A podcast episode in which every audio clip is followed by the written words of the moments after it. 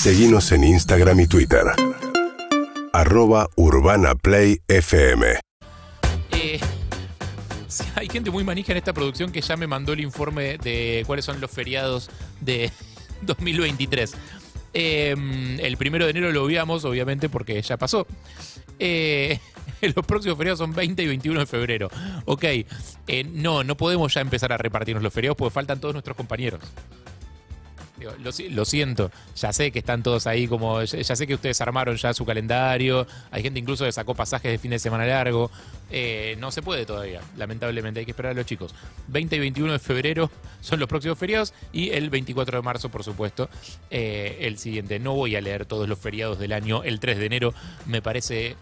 Me parece un despropósito, me parece que venimos de, tener, bueno, pasa que claro, tuvimos eh, dos feriados en, en domingos, sábados y domingos, o sea, el- la secuencia de 25 y 24, 25 y 31 y primeros de, mm, de este último fin de año fue un desastre, la verdad, eh, y solo fue atenuada por el hecho de que salimos campeones del mundo eh, y eso hace que cualquier noticia sea buena y no nos importe nada más que eso.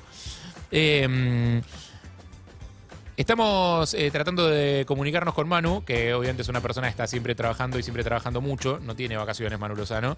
Eh, se pasa de viaje todo el año por el país, eh, pero se pasa de viaje laburando, yendo a escuelas, yendo a filiales de la fundación y yendo a algunas de las residencias universitarias.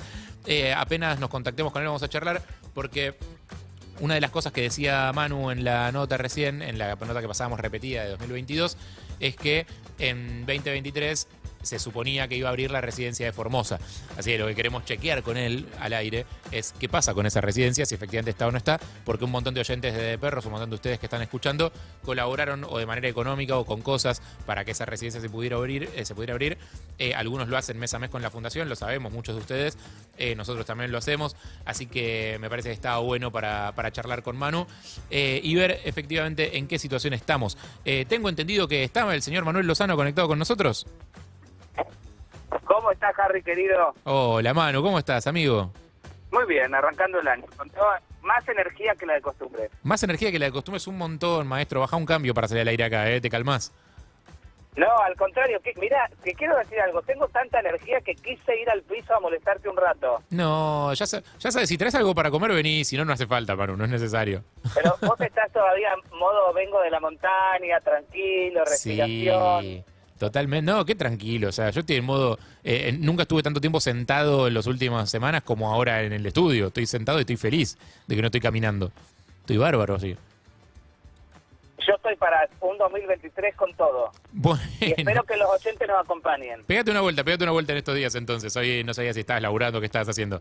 Eh, bueno, ¿dónde, ¿dónde estás a todo esto? ¿Estás acá en, o sea, si venías para acá, estás acá? ¿Estás en la fundación? Está- es- estamos en Buenos Aires, estamos en Buenos Aires porque ya están por llegar los chicos. El sábado se suben todos al colectivo y arranca el curso de nivelación en matemática, en química, en física. ¿Cómo es eso? A ver, Así contanos que- bien, contanos bien qué es eso. Estoy preparándome para convivir con 100 adolescentes durante un mes entero. Nunca, No, eso nunca amigo. lo hice, nunca conviví en el mismo lugar. Es un montón. Es un montón, sobre todo quiero contar a los oyentes para también ponerle una, una cuota de humor. Es el momento de subir al colectivo, perdieron el DNI, hay No. que ver qué hacer que tramiten el DNI. Digo, qué difícil ser padre de un adolescente, ¿no? Sí, o sea, ya de por sí de adolescentes es difícil. Eh, en este caso, además, son pibes que muchas veces eh, es la primera vez que viajan fuera de sus provincias, ¿no?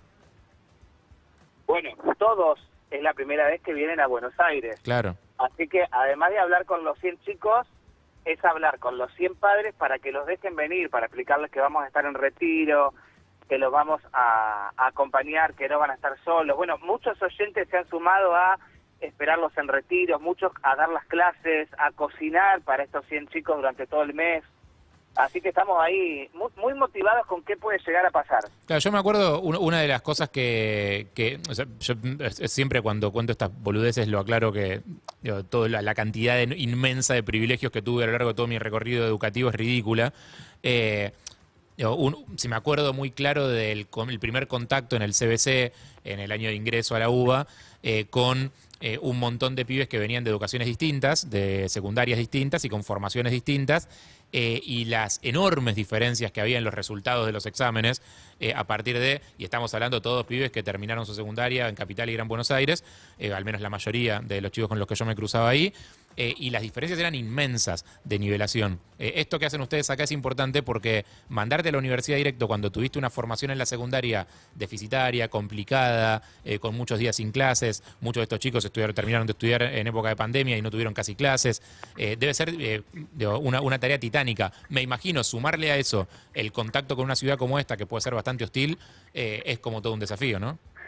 Mira, imagínate para que para que quienes están escuchando se hagan una idea, que cuando les sacamos el pasaje a cada uno, se los mando por correo electrónico y muchos me preguntaban, ¿y con esto qué hago? Claro. Digo, el, el hábito de decir, bueno, lo presento al momento de subirme al colectivo, claro, a quien nunca se subió a un colectivo nunca no sabe cómo es, si lo tiene que presentar antes, si, que, si hay que hacer un trámite con el pasaje, Digo, es, eso que uno lo tiene aceitado. A mí no se me ocurrió, no se me ocurría decirte, che, Nico, tenés que imprimirlo y lo llevas, o ya ahora hasta lo podés mostrar desde el celu con el código QR. Claro. Eh, era una, una pregunta de muchos de los chicos, ¿no? Sí, sí, sí, totalmente. Eh, por, eso hay un montón de cosas que medio damos por sentado.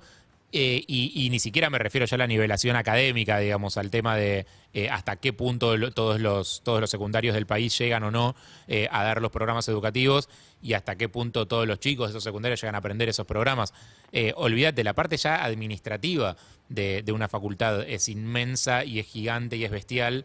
Eh, y los trámites son difíciles eh, para los que estamos acostumbrados y para los que sabemos cómo hacerlos. O sea, es, fundamental todo el acompañamiento, no es solamente, bueno, dale, anda a la universidad. La universidad es pública, es verdad, y eso está buenísimo, y, queremos que así siga siendo por siempre, pero la tarea de ingresar y la tarea de enfrentar el aparato es mucho más gigante de lo que uno cree. Sí, totalmente, es realmente abismal y yo tengo mucha, sinceramente, mucha expectativa eh, porque ojalá sirva, es una movida muy grande traerlos a todos a Buenos Aires, a, armar, imagínense que lo que estamos haciendo es preguntando cada tema, cada chico, esto lo viste, no lo viste y en base a eso armando las clases, eso lo estamos haciendo con cada materia por cada uno de los chicos eh, es, un laburo muy grande y ojalá sirva. Realmente lo que queremos es que el salto a la universidad sea posible de verdad. O sea, que, que no sea lo que digamos y que suene bonito, sino que después estos chicos puedan avanzar académicamente en la universidad. Y hablando de ese tema, residencia de Formosa. Recién pasamos una nota repetida de 2022 donde decías que eh, para enero de 2023 esa residencia eh, probablemente estuviera lista. Estamos en enero de 2023. ¿Qué tenés para contar? Está lista, preparada terminada. Eh, la verdad es que estuvo trabajando todo diciembre en, lo que fue el reequipamiento, las reformas que había que hacerle, así que ya están las camas pintadas, armadas, está todo gracias a todos los donantes que, durante los últimos meses del año nos ayudaban a juntar el dinero. Llegó todo, está equipada. Bueno, muchos de los chicos de Formosa van a hacer este curso de acá de nivelación. Qué bien, y, qué bueno. ¿Cuántos son en total? Estamos ¿Cuántos van a estar en la casa? de capacitar a los voluntarios. ¿Cuántos van a estar en la casa? Es una capa, saca un capacidad para 28 estudiantes. Eh, y de acá, después del curso de nivelación, los que son de allá ya llevan derecho para, para, ese, para esa casa. Claro, de, de, los que van a entrar a vivir a Formosa, vienen, por ejemplo, los que van a estudiar contador, administración, ingeniería, bioquímica, eh, nutrición. Ellos vienen para acá, ¿por qué? Porque son carreras que tienen o química, o física o matemática. Claro. El resto va directamente a la casa, a la residencia allá en Formosa. Espectacular. Eh, sí, ese e, es una locura esto que decís porque sumado, o sea, es, como cada cosa que, van, que nos vas contando nos pone un poco más, me parece, en auto sobre las dificultades y las diferencias que hay en el país, ¿no? Porque no es solamente que en los pueblos eh, más alejados de las capitales eh, es más difícil a veces llegar a las escuelas. Tampoco es un tema solamente de programas educativos y de cómo cada secundaria eh, puede dar las clases y si los chicos tienen la capacidad para, por ejemplo, no trabajar y poder ir a clases y estudiar. Tampoco es la falta de clase de apoyo. Además de eso, es que incluso los que quieren ir a la universidad tienen que ir a la universidad en una provincia eh, donde se enseñe, donde se haga la carrera que ellos quieren. Digo, porque no, no en todas las universidades se enseñan las mismas carreras. O sea, cada cosa que nos vas agregando y nos vas contando es una dificultad extra es que una de las cosas que a mí me sorprende es la cantidad de gente que participa detrás de todo esto para, para saltear o sortear todas esas dificultades que vos estás hablando. Bueno, sabés lo que fue la, lo, complejo en muchos casos convencer a los papás. Eh, cuando decidimos armar este curso de enero, Sí. explicarles, de, no, pero a Buenos Aires están locos, yo apenas que lo dejaba ir a la capital de Formosa, venir a Buenos Aires no de ninguna manera, es muy peligroso. Eso, para vos, ¿qué es lo que más, fue. eh, para vos qué es lo que más miedo les da de venir acá? Y todo lo que ven por los noticieros, la inseguridad, qué les va a pasar y si los secuestran y cómo. Eh, viste, a, mu- a muchos, o sea, te- con los padres terminé hablando yo uno por uno y explicándoles, yo voy a estar viviendo con ellos todo el mes, ahí entero, me pueden llamar cuando quieran, estamos, vamos a convivir los 30 días. Yo no me voy a mover de ese lugar durante los 30 días para que los de- que es real, para que los dejaran venir, porque nos costó mucho eso e inclusive hubo algunos que no hubo forma y que no, no van a, los papás no quisieron que vengan. Claro, sí, sí, sí. O sea, Como sí, para que se entienda que es mucho más que lo económico, mucho Sí, más claro. que la distancia, ¿no? sí, claro. O sea, sí aceptan que vayan a la residencia dentro de la provincia, pero no que se vengan a Buenos Aires.